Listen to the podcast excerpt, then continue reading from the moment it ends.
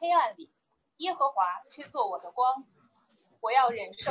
耶和华的愤怒，因我得罪了他。只等他必领我到光明中，我必得见他的光。那时，我的仇敌。就是曾对我说：“耶和华，你神在哪里的？”他一看见这事，就被羞愧遮盖。我必亲眼见他遭报，他必被践踏，如同街上的泥土。以色列啊，日子必到，你的强援必重修。到那日，你的境界必开展。当那日，人必从亚述，从埃及的城邑。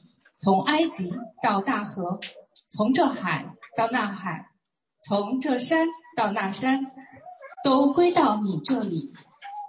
然而这地因居民的缘故，又因他们行事的结果，必然荒凉。好，各位弟兄姐妹、新老朋友，再一次欢迎你们来到上海城市生命教会，参加今天的主日崇拜，一起见证、一起参与这间教会的成长。当我们讲到成长的时候，期待的大多数是一定是风平浪静的茁壮成长。没有人会向神祷告说：“主啊，让暴风雨来得更猛烈些吧。”应该不会。我们通常的祷告是让我们不受试探，但别忘记了，让我们不受试探的祷告下半句是什么：是救我们脱离凶恶。刚才我们一起读了的那一段主导文，为什么要祷告说救我们脱离凶恶？是因为我们必定会进入极深的试探，被凶恶缠累，甚至这样的试探和缠累不会因为我们做基督徒久了就减少，反而可能因为我们越来越成熟了而程度越来越强烈。所以，当我们的弥迦书进入尾声的时候，当人慢慢多听到上帝的启示的时候，也就是这里的最后一章，我们刚刚听到了哀歌，那是上一周的事。而在这一周，我们会经历至暗的时刻。我知道在座有非基督徒，也有不久觉志、觉志不久还没有受洗，也有刚刚上个月受洗的。那对于前两者来说，我不想骗你们；对于受洗的，你们已经来不及了。如果你笃信圣经，那么哀歌和苦难是基督信仰的必经之路。基督教从来不是给我们一套方法，让我们避免唱哀歌，让我们一生阳关大道。甚至你知道吗？不是崎岖的道路，一些成长的烦恼作为调味，而是必定经历死因幽谷、至暗时刻，有哀哭，有眼泪，甚至到了流血的地步。你若说这是基督徒的生活的主主旋律，都不为过。你不仅会看到百分之四十的诗篇是哀歌，你还会在圣经里面看到死亡、黑暗、死因。深坑、深渊、山根等等这些看了就会让人绝望的词。你知道圣经里面写了这么多，我们今天说起来很丧的词，意味着什么吗？意味着做基督徒很苦吗？不是，意味着当你哀哭的时候，你可以打开圣经的哀歌；当你经历死因幽谷的时候，甚至被人嘲笑的时候，甚至发现这一切都是自己作出来的时候，你依旧可以打开圣经。来读弥迦书今天的经文，这里帮助我们如何看到，同样有一批人在死因幽谷当中，却依旧可以充满盼望。这是基督教，基督教是让我们在死因幽谷当中依旧有光的盼望。在今天的经文当中，我们会看到基督徒真实的经历，那就是至暗时刻。我们看到基督徒的见证，就是看到仇敌被审判。以及我们基督徒如何正确的期待那幕后最大的日子，我们经历死因幽谷，我们见证上帝的审判，我们带来带着怎样的盼望？如果我们清楚的知道我们的仇敌的结局如何，如果我们知道这世界的结局如何，那我们就可以面对此刻的至暗时刻。就好像如果有人告诉你说，明年的今天，疫情一定会。而且你会看到疫情的结束，那这时候的我们，无论数字如何增长，我们越相信那个结果，我们就越知道此刻我们依旧可以心存盼望。让我们一起来看上帝的选民是如何经历至暗时刻的。弥迦开篇说，在这里说：“我的仇敌啊，不要向我夸耀。”让我们回到弥迦的时代。我在这个系列当中反复的强调，那是犹大南国约坦、雅哈斯、西西家王的时代。弥迦在整个的这三个王做王的时候，写成了他的这卷书。那弥迦书的最后一章，大概率是写于西西家王、西西家做王的时候。那个时候是犹大国一方面国中富强，这是我们可以通过列王记可以了解到的。同时，这个国中没有艺人和正直人，这是七章的上半段经文告诉我们的。这很有趣，你要知道。圣经告诉我们说，一个国家的富强和这个国家的道德水平没有直接必然的联系，不是你干得多好，上帝就会让你多富有的。犹大国有许多的仇敌，其中包括了他北方的兄弟们，就是分裂出去的以色列同胞，以及他的同胞所带来的亚述帝国，他的同胞带来了另外一群能征善战的蛮夷。要来征服自己的兄弟，可见当时是多么的血腥。我们在这个系列当中讲过的历史，我们知道北方王国以色列联合的亚述帝国一起攻打犹大的时候，正好是上一个王亚哈斯做王的时候。亚哈斯怎么谈怎么解决这个问题？亚哈斯没有用大卫的方式说我相信耶和华神，亚哈斯用亚述的方式，他说你要什么？我们谈条件。于是，在列王记下的十六章记载了亚哈斯说：“我的宫殿里面的东西你可以拿走，耶和华殿里的东西你也可以拿走，只要你不要来侵犯我的国家。”所以他在谈判，获得国中的太平，是用什么样的方式交保护费的方式？那么他在交保护的方式获得的太平，你觉得能够持久吗？不可能的，这叫养虎为患。果不其然。亚述帝国获得了获得了犹大帝国犹大国的这么多的金银财宝之后，充当了他的军饷，首先灭了北国以色列，首先灭了他的盟友。所以你想，犹大国说我想给你钱，这样你不用攻打我。结果他呢，首先灭了以色列，更加壮大了自己的国土。西西家王怎么想？已经没有了北方王国以色列，放眼看去，北方全是亚述帝国。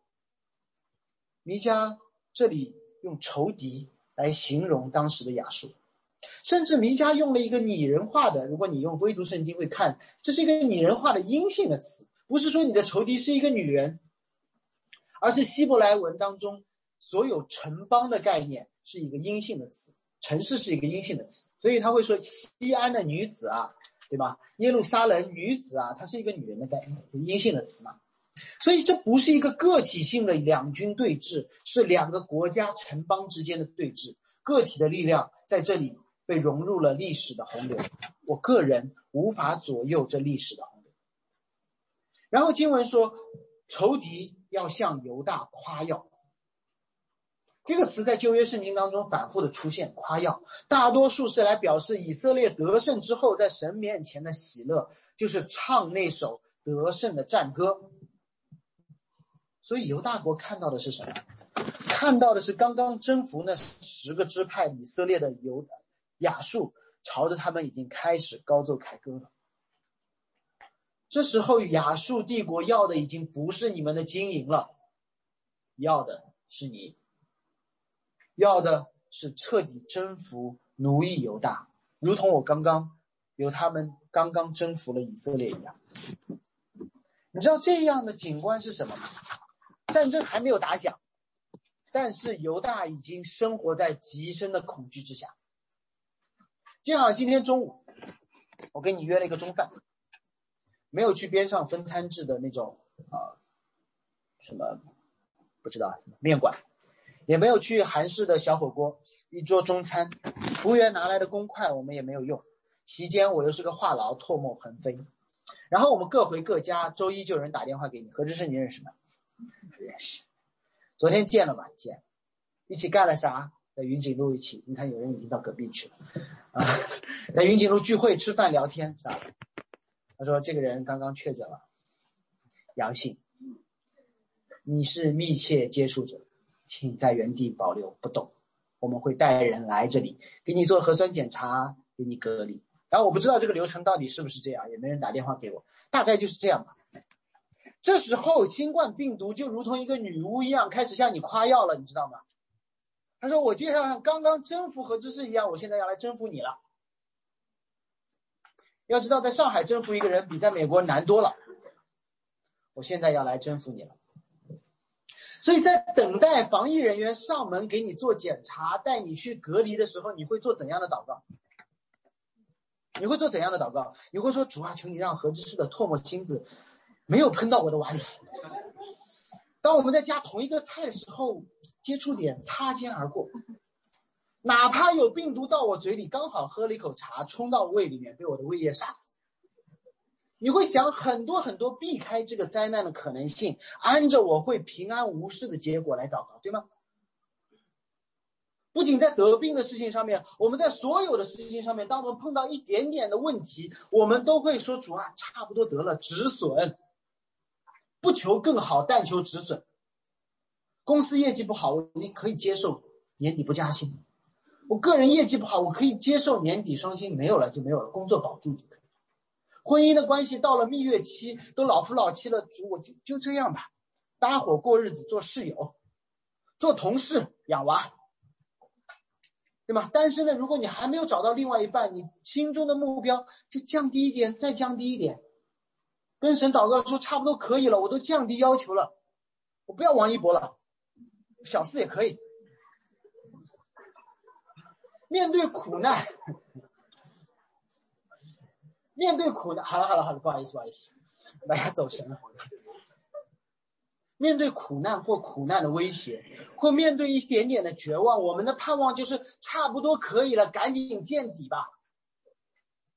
但弥迦没有这么说，你知道吗？圣经总是让我们觉得很丧，圣经总是让我们知道说我们经历的苦难。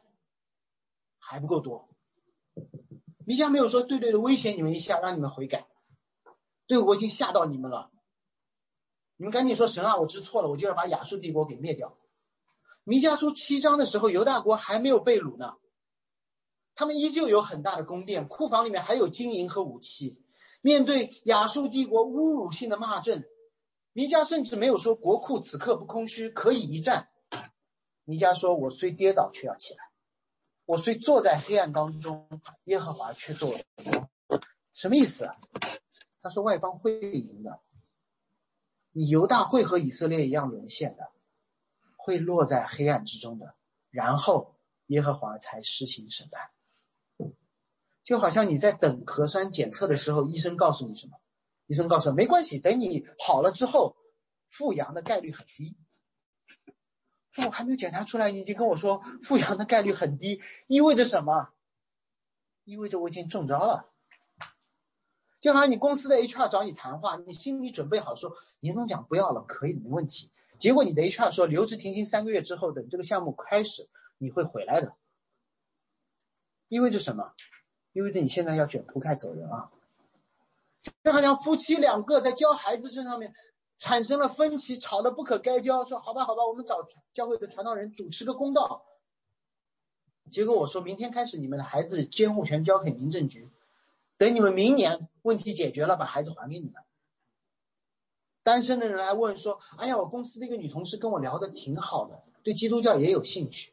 我妈给我介绍了一个男生也不错，对信仰也不可也不排斥。”结果这个传道人说什么？说你知道吗？耶稣和保罗都守了一一辈子的单身，他们没有因此而不完整。你知道吗？我们以为我们已经快熬到头了，神说远远。神说还没有，因为神要让我们知道，我们当受的苦难远远超过我们以为我们该受的，我们当受的审判远远超过。我们配得的，甚至十一节当中说：“以色列啊，你的强援必重修。”对于当时的读者来说，是好事还是坏事？从短期来看，完了，我的墙还在那里。结果先知说：“你这个墙垣会重修的，这个墙会坍掉的，会被攻陷的。耶路撒冷会被夷为平地的，而从长期来看，这个国家会被重建的。犹大国面对仇敌的兵临城下，先知没有给他们一个解决眼前问题的方式，而给他们一个更大的历史的视角。他们期待的是此时此刻仇敌怎么能够被灭掉，而上帝说：“将来我会如何把你从黑暗中救出来？将来我会如何把你苦难中救出来？将来我如何把那倒塌的城墙建起来？”这其实不是一件新鲜事，这是在犹太人历史上反复出现的救赎模式，就是我们会比我们想象的跌得更深，走得更暗，这样我们还可以经历比我们想象、比我们想象力更加超越的一个无法实现的救赎。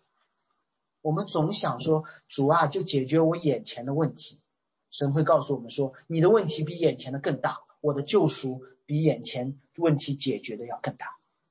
这就是为什么有人跟耶稣说：“我想得医治。”耶稣说：“你的罪赦了。”苦难超过我们的期待，苦难不及我们所配得的。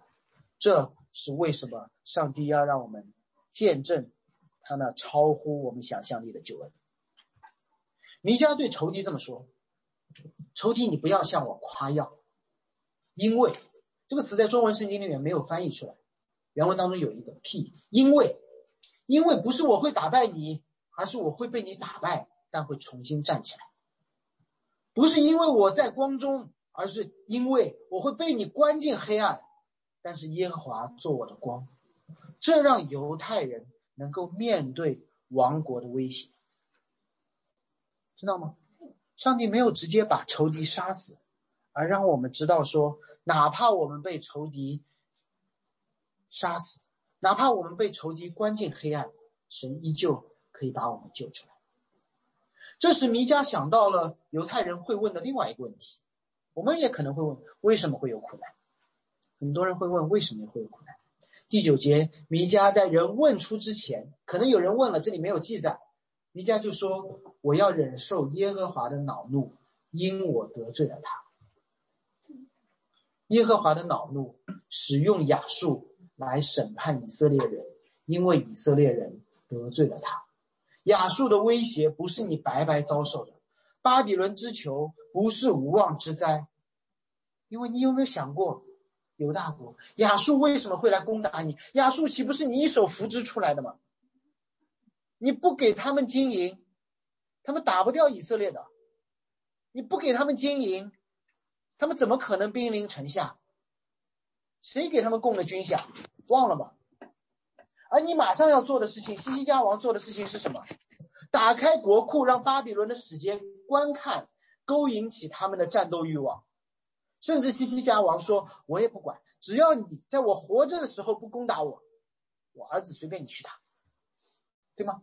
因为先知跟西西家王说的：“你儿子要成为太监，你的国库会被巴比伦所掳走。”西西家说：“真的吗？太好了。”因为我在位的时候，国中太平，这样的心态，这样的解决问题的方式，我告诉你，在今天你不会觉得陌生的，就是能用钱解决的问题就不是问题，能把眼前的问题解决，我就不管后面是什么样，当场见效，我就不需要做长远的打算。我也曾经如此，在座的躺枪呢，我也得告诉你们，孩子烦了怎么办？买个 iPad。这就是西西家的方式，这就是雅哈斯的方式，解决眼前的问题，用钱搞定就可以。女朋友怎么办？咱买个包。老公闹怎么办？我也不知道。你们总有办法用钱解决此时此刻的问题，非常容易。所以才会有那句话：道歉有用，要淘宝干嘛？因为真的，当天次日就可以送到。次日花钱就可以把问题解决了，而神的行为不是这样，你知道吗？关系真的能够靠一次花钱搞定，这叫没有关系。真正好的、真正要解决的问题，不是靠短期花钱解决的。这样的想法本身就是得罪上帝的行为。上帝早就给亚当夏娃一个长远的宏大的计划，把他们放在伊甸园当中，给他们权柄、看守、工作，说这样你可以把伊甸园变成新耶路撒冷。结果呢，偏偏这对夫妻想满足一下那一刻心中的好奇，结果他们因短视而犯罪，而面对耶和华愤怒的时候，他们也用短视、短平快的方式躲起来的方式。于是把他们拉向更黑的深渊。我小时候也是如此，想短短的享受，不用想那个寒假暑假太远，只争朝夕，今天玩就好了。成绩不好怎么办？成绩不好，用最短的方式享受最短的快乐，就瞒着我爸。然后呢，不断的把自己拉向罪的深渊。弥迦同时还有一位先知，不是我们讲过的以赛亚，他叫约拿，他也犯了一样的错。当上帝让他去尼尼微，就是亚述的首都，传一个悔改审判的福音的时候，他做了什么？他做了一个简短的、简单的方式。这就是现在主日学的孩子们在学的故事。如果你是爸妈，你们可以跟他们一起来聊约拿的故事。去尼尼微路途遥远，还会碰到阻力。他们还是我的仇敌，还在朝我夸耀，然后呢，可能我自己身边的弟兄姐妹们还会说：“你干嘛和他去传福音？”于情于理都不合适，特别的麻烦，自己的良心也过不去。刚好碰到一艘反方向的船，这时候作为基督徒会说什么？神的主权，对吗？神的主权。你看我一直祷告祷告祷告，你看也没有弟兄出现。也没有姐妹出现跟我谈恋爱，刚好我妈给我介绍了一个神的主权。于是，于是约拿做了一个简单的决定，他下到一个叫约帕的地方，在船上他碰到风浪，所有的人都在祷告，但他做了一个简单的决定，下到船底，所有人都在拼命的把东西往外扔，他又做了一个简单的决定，睡过去。这是简单的决定，所以你看，为什么我晚上跑步的时候发现上海还有好多的人打着车，因为他们总要做一个简单的决定。世界太复杂了，人生太复杂了，简单的决定就喝一场大酒，跟约拿一样，下去总是容易的，跌倒总是不费力的，进入更深的黑暗总是顺理成章的，甚至是身不由己的。即便约拿在丢入海中开始悔改之后。神没有即刻拿走他的苦难，就像这里以色列人说：“我悔改了还不行。”神说：“不，我还要让你进入更深的黑暗。”约拿被一条大鱼吞了，吞了之后呢？他们在二章的时候进入更深的深渊，进入大山的根。正如那里所说，米迦所说：“要忍受耶和华的愤怒，你要等，你要等。”上帝的拯救包括在黑暗当中。在不断的下降当中的等待，在面对这些苦难的时候，在不断在苦难当中犯错的时候，在不断进入更深的苦难当中，我们什么？我们能做什么？我们总喜欢说能做什么，因为我们总有一些能力嘛。我想告诉大家，我们什么都不能做。黑暗当中的人是不可能通过摸黑创造光的，你只能找到光。不是找到光，是光找进入黑暗，让你看见。任何一步黑暗当中的行走都不会产生光，只会和黑暗当中的人互相触碰。所以在鱼腹当中的约拿彻底放弃了抵抗，他悔改，他等待，他什么都不做，他什么都不能做，因为他清楚的知道，只有可能光进入黑暗，才能拯救我这个已经在黑暗当中的人。过去这些年，我身边有太多的朋友，我自己也小小的经历过类似的境况，就特别想一夜暴富。我们不要那个大计划，我们只需要这一刻。要知道，每一个时代，每一个时代，魔鬼都会给一夜暴富心理的人一个深深的坑。有个人会问说，为什么这个时代我们没有碰到一夜暴富的机会？我说，这是神给你的保守。每一个时代，你都可以是魔鬼都给人预备了一夜暴富的那个深坑，我就不一一举例了。通常的结局就是你会变成韭菜。若干年前，不好意思，我女儿不懂这个梗。若干年前，我身边有一个小哥，他在证券市场上面听消息、听消息、听消息，只靠消息，结果就是血本无归，还欠了不少钱。估计他跟身边所有的朋友都开口借过了钱，有一天就来找我，开口也是不小的一个金额。我当时也没有这么多钱，但是我很想知道他是怎么走到了这一步。当然，他情绪激动的告诉我说：“我怎么听信了那些假消息？我怎么相信了那些人？我怎么目光的短浅？现在进入一个众叛亲离的地步，连利息都还不起了。”然后他对我说：“我只剩下你一个朋友可以帮我。”我就问他说：“我怎么帮你？”他告诉我说：“我就听说了一个在期货市场的消息，这一次可以翻盘。”我我就问他，我说，所以轻信他人，赚快钱，把你拉到现在这个深渊之中，对吗？他说对。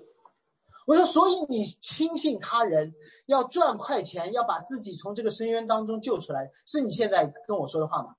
他说对。我说你不觉得这有问题吗？他说这次一定能够成功。我说前几次你投进去的时候，你是不是这么想的？最后他就崩溃了，他真的哭了。他说：“你是我最后一个能开口借钱的人。”他说：“你让我怎么办？我真的连利息都还不出来了。他真的欠了很多的钱，其中他说我还欠了高利贷，这是要命的。七八年前的事情了，很可惜，当时后来我们就失去了联系。我甚至不知道他现在还活着吗？当时我对圣经也不熟，如果熟，我会告诉他弥迦书这第九节的经文。弥迦书在接下去的经文当中，针对那些不断的靠自救越陷越深的人，他指出了一条出路。首先就是别动，就是别动，等，等什么？等他为我变屈，等他为我伸冤。第九节的下半段，新译本用了更好的翻译，是说等他审断我的案件，等他主持公道，不是为我辩屈，好像我们一上来这句话让我们觉得我们很受冤屈一样。以色列人一生的罪，他们不断的用犯罪的方式自救，他们需要的不是有人给他们一笔钱，用让他们更大的犯罪。他们需要的是一次开庭。我的那个朋友需要的不是一笔钱给他翻盘，而是有一天有一个金针警察敲响他的门，说：“你涉嫌非法集资，你涉嫌商业欺诈，你被捕了。”那一刻，他终于可以不靠自己的努力了。你知道吗？神的拯救，首先要把我们打到最低、最深的地步。如果开庭之后的主持公道是什么？不是把以色列人当庭无罪释放，这叫不公不义，而是把以色列人所有的罪状都列一个清单。你到底应该接受怎样的审判？你自己知道，这叫主持公道。而一名无罪无可赦的犯人，什么时候可以心定？就是法官的锤子落下。整个罪状上面，所有他犯的罪一无漏所漏的都列在了上面。这时候他心可以定了，我不用再隐藏了，我所有该欠的钱都写在上面，我不用再东找东找朋友西找朋友去填那个坑了，那个坑明明白白的放在我的面前了。而你知道吗？在这个时刻，神奇的一幕才会发生。当自知有罪的以色列人。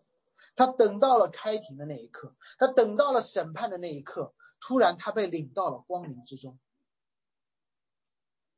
是不是法外开恩？是不是法官不讲公义？偏偏他被领到了光明之中的时候，他看到了神的公义。这算什么公义？你能够体谅一下他仇敌的感受吗？你有没有体谅一些亚述人的感受？亚述人会怎么说？北国以色列人犯罪，上帝通过我审判了以色列，显出了上帝的公义。现在南国的以色列人犹大一样的犯罪，上帝通继续通过我亚述去审判他，上帝审判那南国，显出上帝的公义。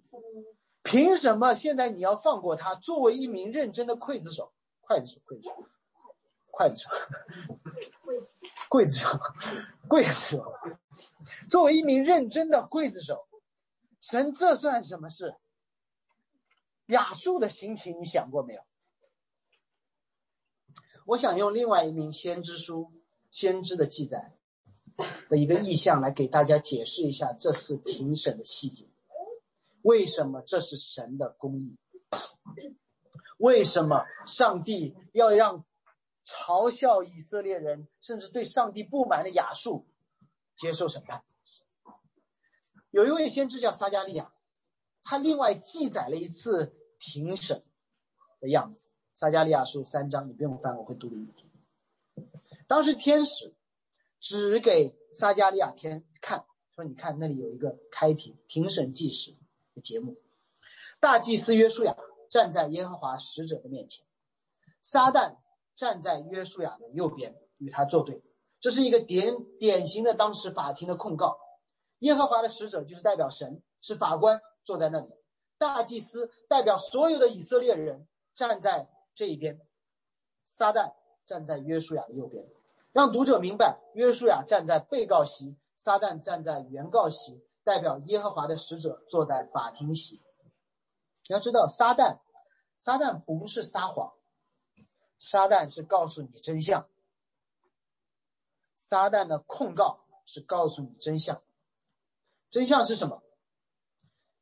啊，还没有到真相哈。先耶和耶和华直接对撒旦说：“撒旦，我要责备你，就是拣选耶路撒冷的耶和华要责备你，这不是从火中抽出一根柴来。”法官突然说什么？说原告我要责备你，你没有搞清楚情况，因为我拣选了耶路撒冷，我要那火把它从火的审判当中。抽出来，它会被点燃，会被审判，但是我要把它抽出来。你这个撒旦太短视了，你这个撒旦太短视了。你看到他的罪，却看不到我的拯救。你诬告了，读者也搞不清楚这算什么诬告呢？于是镜头就转给了约书亚。第三节，他说：“约书亚穿着污秽的衣服站在使者面前。”记住，这是一个意意象，不是他衣服弄脏了，而是让人看到在灵魂审判官前，约书亚毫不无辜，表示他一生的罪。那么撒旦算什么诬告呢？撒旦去控告一个一生的罪的人，这算什么诬告呢？我们继续看第四、第五节说，使者就是代表上帝的使者，对站在前面的说。可能另外其中我们不知道，不重要。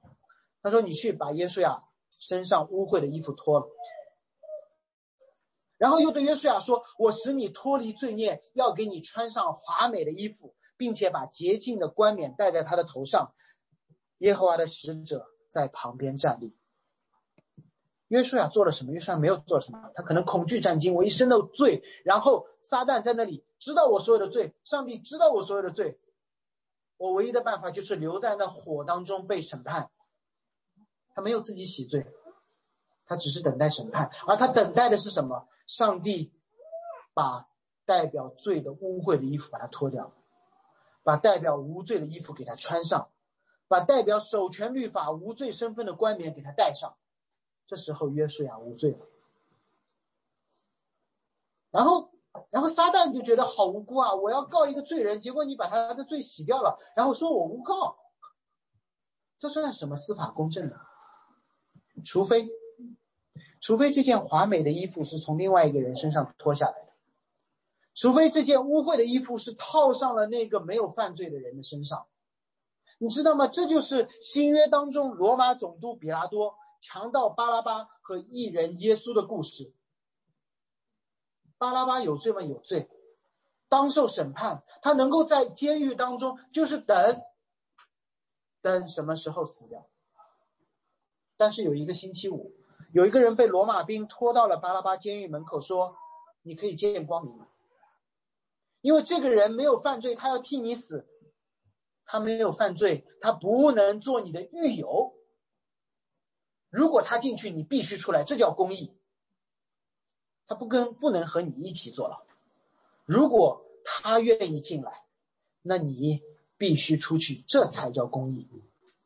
如果巴拉巴出去的时候，有人在控告他说：“啊，比拉多，比拉多，这个人他是有罪的，他当受审判。”比拉多会说什么？如果他是一个公公义的罗马法官，他说：“你诬告，因为已经有人替他死了。”让我为大家梳理一下什么是上帝的公义。上帝的公义就是罪人要受审判，且罪人要受一次审判，这是上帝的公义。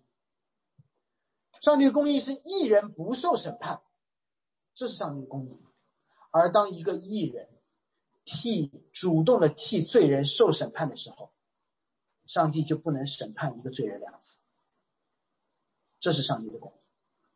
让我再具体一点：当我们面对上帝终极审判的时候，他看清我们一生犯的所有的罪的时候，他问我们说：“我凭什么让你进天国？”你是不是罪人？我们说是，因为你是公义的，你看清我是一个罪人。罪人是不是应该受审判？我们说是，因为你是公义的。那上帝说：“我是否应该审判你？”我说不能，因为你已经审判了愿意替我承受罪的你的儿子，因为你是公义的，所以你不能再审判我。这一刻，弥迦记载了仇敌的样子，他们被羞辱遮盖了。因为他们的目光太短浅，他们只看到我们犯罪，没有看到耶稣替罪而死；他们只看到我们一生的污秽，没有看到上帝把基督披在我们的身上；他们只看到我们不堪的样子，没有看到基督替我们成为那个不堪的十字架上的羔羊。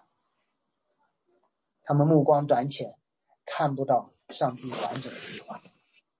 不仅如此，弥迦讲述了那被拯救的罪人将会看到的东西，那是十节下半段。他说：“我必亲眼看见他们遭报，他必被践踏，如同街上的泥土。拿审判以色列人的仇敌将会被审判，如同街上的泥土。”这个翻译太城市化了，可能因为当时他们在在耶路撒冷城当中，其实就在说。你的仇敌会被压在地上摩擦摩擦，如同地上的泥土，就是这句话。这一切以色列人将见证。弥迦其实在告诉以色列人一个他们记忆当中曾经有过的历史故事，这个故事叫过红海。当时以色列人在埃及，仇敌嘲笑他们，还神的子民呢，还生养众多呢，我要弄死你们的儿子。结果，上帝把整个以色列人投入了黑暗。你知道这些故事在旧约当中不断的发生，好让我们知道说这故事的作者是同一个神。不要忘记，十灾不是单给埃及人的，十灾也是让以色列人经历的。冰雹、蝗灾、日月无光的黑暗之灾，以色列人都经历了。甚至当长子被杀的时候，哀声四起的时候，以色列人都听到了。而神给以色列人在黑暗当中一个脱罪的方式，就是让羊死掉，你们的儿子就能活。而当以色列人逃离埃及的时候，上帝一路用云柱火柱带领他们，通过分开红海，如同露出干地的方式，让他们全员走过去，同时让他们回头看大水合并，践踏埃及的军兵，如同街上的泥土。这时以色列人会问：我们做了什么？能够出黑暗入光明，我们做了什么使灭命的天使越过我们的门楣，不杀死我们的长子？是我们做了什么让红海分开，如同行走干地？是我们的行为吗？没有，他们就是埃及人，他们在埃及这么多年，他们已经早就变成埃及人了，还变成埃及的二等公民，是他们的信心吗？是他们遵守了十诫吗？他们还没有十诫呢，那没有十诫去遵守，是他们跑得快吗？都不是，是上帝的主权，是让一只羊死掉，让他们能够活。神以色列人在黑暗中没有方向，神给他们云柱火柱，神不知道神的同在，神把代表神同在的杖赐给摩西，他们没有办法和上帝对话，神给他们一位中保，这一切和以色列人没有关系。直到那个时候，以色列人都不知道自己跟埃及人有什么区别。这是上帝的拯救，不是把以色列人这这个工地搬到另外一个工作好一点的工地，而是让以色列人经历埃及有多么的黑暗，这样彻底的对埃及绝望，对自己在埃及苟活的梦想破灭，这样才知道什么叫出死入生，甚至在最后一刻，他们回头看。你觉得以色列人回头看埃及的兵马被红海吞没，他们会觉得说太棒了吗？不会，他们会心有余悸的说：“这是我当受的审判。”甚至我们都走不到红海边，在尼罗河就死了，在法老的工地上就死了，在逾越节那天的家中就死了。我不止一次的说过，还要再说：当我们看到新冠依旧在夺取人民人生命的今天。我们有没有为自己今天能够呼吸而感恩？没有，我们总觉得这一切是配得的。美国人他们死是因为他们笨，他们不愿意戴口罩，他们活该？不是，活该是每一个人都死掉，活该是亚当夏娃吃了那分别善恶树的果子就没有好，没有以后了。创世纪到三章就结束了，创世纪。摩西都没有办法写《创世纪》，我们在此时此刻都没有办法来跟大家讲到，那是应该的事情。所以你知道吗？圣经说，凡赞美、凡有气息的，都要赞美耶和华。真的是对二零二一年的我们说的。什么叫凡有气息都要来赞美耶和华？你要知道，有气息就是神的恩典。当上帝让以色列人见到红海的审判的时候，没有人应该幸灾乐祸，而因死里逃生而向神感恩。事实上，过了红海之后，整体的以色列人开始向神感恩，说我们应该被在红海当中审判掉，我们应该死在埃及，死在尼罗河。但是，神，我们也不知道为什么你把我们带到了这里，经历至暗时刻，见证仇敌被审判之后就完了吗？我们总会问，然后呢？事实上，弥迦回答了这个“然后了”的问题。首先，先知提到了某个日子，当那个日子到的时候，以色列的强援会倒塌，会被重建，上帝的境界会被拓展。我更会喜欢另外一个版本的翻译：你的命令会被传到远方。那么回过来看刚才平行的那些经文。当约拿因为自己的犯罪下到船上，下到约帕，下到船底，下到睡着的地步，上帝拯救，带他下到更深的深渊。然后呢，上帝把他吐出来，放到干地上面，重见光明之后，他干了什么？他去往了远方，去给尼尼微人，就是亚述的首都尼尼微，传一个审判悔改的福音。当以色列人被带出了黑暗的埃及，上帝对他们做什么？颁布了摩西的律法，其中包括了如何善待外邦和寄居的。那个对于以色列人来说就是远方。什么是远方？就是一群和我们不一样的人。包括了教以色列人如何按照上帝的旨意建立圣殿，开始对上帝的崇拜。在撒加利亚的意象当中，当约书亚被换上了华美的衣裳的时候，上帝对他们说什么？你要遵行我的命令，这样你可以管理我的家，看守我的院子，并且你个人要请你的邻舍在葡萄树和无花果树下面。你要管理上帝的殿宇，你要给你的邻舍上帝的恩典。带着这么多平行的经文，我们来看弥迦书这里的描述。当以色列人得救之后，会发生的事情是什么？是城墙被重建，命令被传扬，人们从亚述、从埃及聚集到了耶路撒冷。这是一件新鲜的事吗？告诉你不是。这是一件独一无二的事是吗？不是。这是件旧的事情。这是一件在圣经当中反反复复出现的事情，就是亚伯拉罕之约。我们印在小册子第一页。当上帝给亚伯拉罕立约的时候，他说：“我要赐福给你，赐给你后裔。”亚伯拉罕的后裔是他所生的吗？不是，从埃及直到大河之地。然后耶和华列举了许许多多外邦的名字，告诉亚伯拉罕说：“你的后裔会来自外邦。”所以有人告诉我说：“哎呀，信耶稣、信基督教是美国人的神，是犹太人的神，不是。如果你相信，只能说你没有好好读圣经，你只看到你以为的那一部分。圣经从一开始就说，这个信仰是全地的信仰。如果我们相信亚伯拉罕之约，那我们就相信说中国人也在这个约中。上帝给亚伯拉罕一个约，让他这个约。”能够恩泽万邦，这是一件自动会发生的事情，这是一件必然会发生的事情，这是一件上帝需要他的儿女参与发生的事情。上帝预定了结局，上帝预定了到达成这结局的方式。上帝拯救以色列人，并且给他们建造会幕的图纸和关心寄居者的律法。上帝拯救了约书亚。并给他命令去看守上帝的家，关心邻舍。上帝安排了大鱼拯救约拿，也给约拿一个命令，把福音传给外邦的亚述。上帝拯救了我们这些人，也给我们一个命令，去建立他的教会，把福音传给每一个人。没有变化，从旧约到新约，从当两千年前的两千年前的犹大到今天的上海，神从来没有变过，肤色变了。穿着变了，圣经从希伯来文变成了中文，从纸质的羊皮卷变成了手机里的唯独圣经，但神从来没有变过。让我们站在以色列人的角度想一想，这将要发生的事情。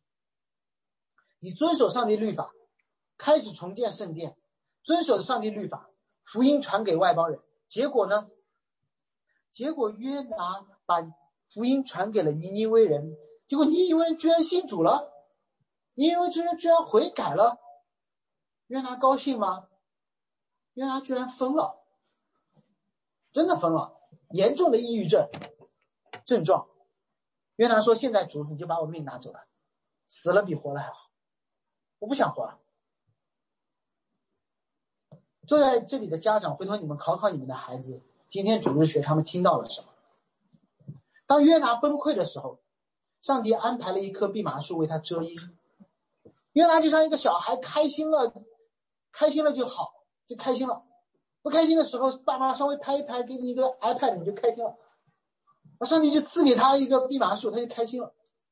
然后呢，上帝又安排了一个虫子把蓖麻树咬死，然后又给他炎热的东风吹的约拿觉得中暑了，哎呀头发昏，约拿又崩溃了，又说我死了算了。就是你爸爸给你个 iPad，然后他玩的很开心，然后 iPad 拿走说爸我死了算了。你是一个坏爸爸，你都不知道这个 iPad 是谁给的，好像你天生就带着出娘胎，这是我的。我们看到整个约拿书，对，这个是你们孩子会听到的。上帝安排了四件东西，你去查一下“安排”这个词，在约拿书里面出现了四次。当约拿进入深渊的时候，上帝安排了一条大鱼把他给吞掉，保护他进入更深的深渊，并且把他吐出来。当约拿觉得快要死的时候，上帝安排了一棵蓖麻树来安慰他，来遮挡阳光。而当约拿觉得什么都很不错啊，太舒服的时候，上帝安排了一只虫子咬他，咬死了蓖麻树。上帝安排了让他头晕的大东风，这都是神的安排。让以色列人能够富可敌国的神，也是让以色列人经历亚述审判的神。上帝安排蓖麻树救你。你不愿意死，啊，你觉你不希望树死，结果上帝安排了约拿，你去救尼尼微人，你还希望尼尼微人死？你听懂了吗？上帝最后对约拿说的是什么？他说：“我安排了鱼救你，你活了；我安排了蓖麻树救你，你活了。结果我安排了你去救尼尼微人，尼尼微活了，你就不开心了。谁是逼迫过你的亚述？谁是嘲笑过你的埃及？”约拿不希望他们能够活下去。上帝说：“约拿，你忘记了吗？在船舱里面，你连外邦人都不如，外邦人都在祷告，你不祷告；基督徒不祷告，然后有个佛教徒说：“哎，基督徒，基督徒，疫情这么严重，你们祷告吧。”这是在船当中发生的事情。结果呢？结果，当外邦人悔改的时候，约拿非常的愤怒。我想问大家，谁是你信主之后定义要和他划清界限的巴比伦？谁是你希望在世界的远方最好永远不要碰到的人？一定有的，就是那个你不想传福音给他的人，就是你听到说某某某信主的，你会都露出那种专业的微笑，说感谢主，心中却说怎么可能？就是那个你最不希望在这间教会见到的人。我告诉你，心中我有这样的，我有这样的，就是当我前年回国的时候，有人邀请我去讲道，他根本不知道那段时间我抑郁的很严重。当我拒绝之后，那个人有人就会说：“哎呀，你去了美国高冷了，哎，你膨胀了。”然后我说要直堂的时候，他说你又膨胀了。当我们人越来越多的时候，他说你一定妥协了真理。当我告诉他说我拼命的讲道，他说你讲道一定要认真啊！啊，我真的不想见这样的人。我必须承认这些话让我在直堂的过程当中心生苦毒。你可能看不到，有一定赌气的成分在。这是罪，这是人的罪。这些罪让我在我和那些弟兄姐妹当中。慢慢的建起了一些墙垣，不是耶路撒冷的墙，是福音福音早就拆毁的墙。而当弥迦写到这里的时候，我们看到一个小小的转折，你知道吗？在那个皆大欢喜，耶路撒冷的墙垣被重建，外国万国齐来敬拜的时候，弥迦说：“然而这地因居民的缘故，又因他们行事的结果，必然荒凉。”哦为什么突然之间一个好事情，一个敬拜的场合变成了一个荒凉的场合？为什么一个美好的结局会因这地的居民的形式而变得荒凉？因为一些耶路撒冷的居民，自然而然又会站上鄙视链的高层，他们成了当年向他们夸耀的仇敌。他们觉得你们这帮亚述人怎么配进耶路撒冷？你们这帮埃及人怎么配进？神的殿，你们这帮没有受割礼的犹太人，怎么外邦人怎么能够跟我们犹太人一起同桌吃饭？这样的罪是致命的，这样的罪让这地陷入荒凉。这就是，这就是路加福音十五章结尾的时候，当那个浪子在猪圈里面打滚。和妓女在妓女身上花了很多的钱，当他回来之后，他爸爸说：“太好了，你从亚述回来了，你从埃及回来了。”结果原本在家中的那个儿子说：“我不愿意去吃，因为他脏，因为他不配，因为我一直在这里，凭什么他跟我一起享受这宴席？”而你知道吗？在福音书当中，我们看到了一个令人惊讶的画面。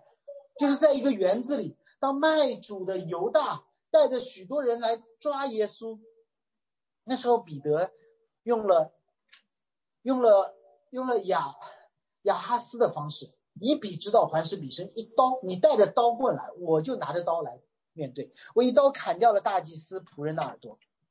耶稣做了什么？耶稣居然医好了那要来抓他的大祭司的耳朵。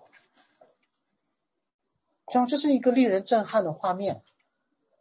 这个人没有悔改，这个人是要来抓耶稣的。耶稣居然说：“我先医好你再说，我不管你后面后面什么样，我先医好你再说。”十字架上，耶稣身边有两个强盗，不要以为一个嘲笑他，一个求他纪念，两个都嘲笑他的。马太福音二十七章说了，两个强盗都嘲笑他，而其中有一个嘲笑完了，认出耶稣而求怜悯。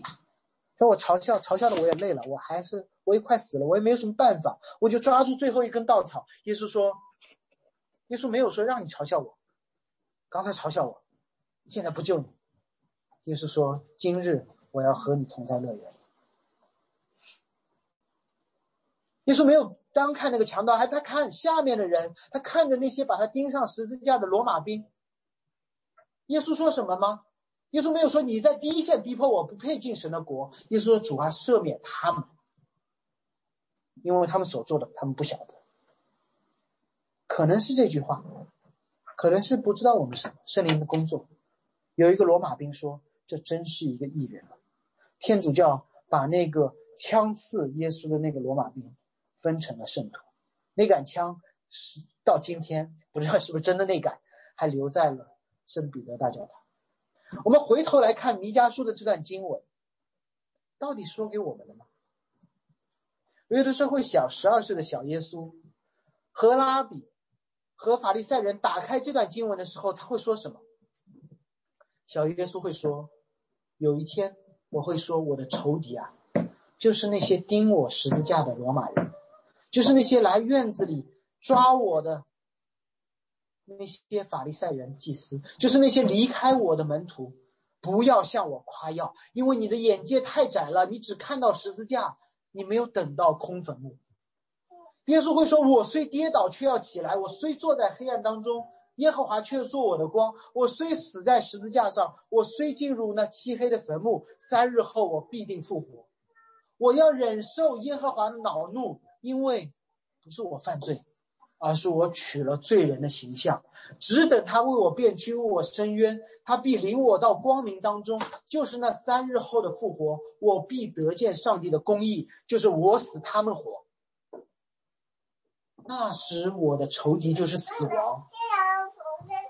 会被践踏，因为复活杀死了死亡。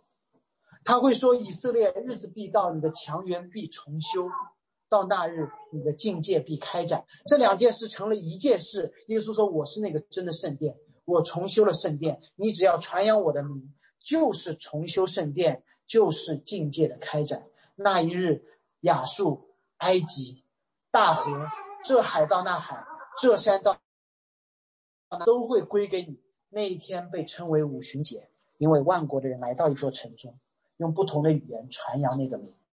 那一天将会成为新天新地，万国万族万方的人会聚在那里敬拜。然而，我们因我因我你们因我的恩典被挽回的仇敌，就是我们这些人，不需要再彼此相争。我们总会把自己带入那个被嘲笑的身份，但其实。作为基督徒，我们是那个嘲笑基督的人。我们用自己的罪把自己带入了至暗时刻，但耶稣进入了那黑暗。作为基督徒，我们理应被上帝审判，耶稣却替我们接受了审判。作为基督徒，我们通过传福音、建立教会，等待各国各族各民各方的人加入羔羊的宴席。而如果那个终局的决定，呃，终极的结局是确定的。如同耶稣第一次再来是确定的一样，他第二次再来也是确定的，我们就可以无所无所惧怕的按照那个结局生活。我们还是可以，我们甚至愿意和新冠呈阳性的病人一起吃饭，给他们送饭，因为我们成了一群相信复活、打过疫苗的人。一起祷告，主我们谢谢你赐给我们的福音，让我们明白。我们本是你的仇敌，应得的是你的审判，让我们明白是你进入我们的苦难，是你承受我们，并带我们离开苦难，是你必将建重建这个堕落的世界，成为那个新造的样子。主就让我们在你的重建计划当中被你使用。奉耶稣基督之名祷告。我们把小册子翻到第七页。